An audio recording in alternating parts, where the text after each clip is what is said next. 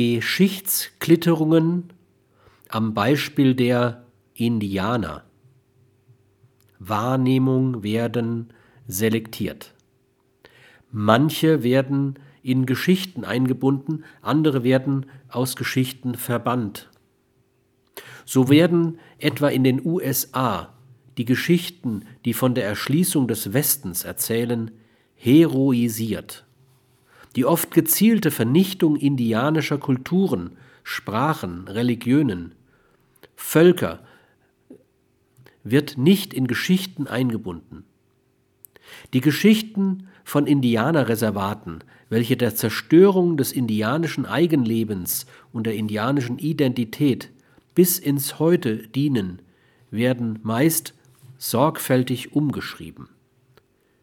Historiografische Fakten werden geschaffen, um entsprechende Geschichten, die dann allerdings in das Reich der Fabel oder der Sage zu bannen wären, erzählen zu können. So ist die Geschichte der Resistance im vom Deutschen besetzten Frankreich voll von solchen fabulierten Fakten.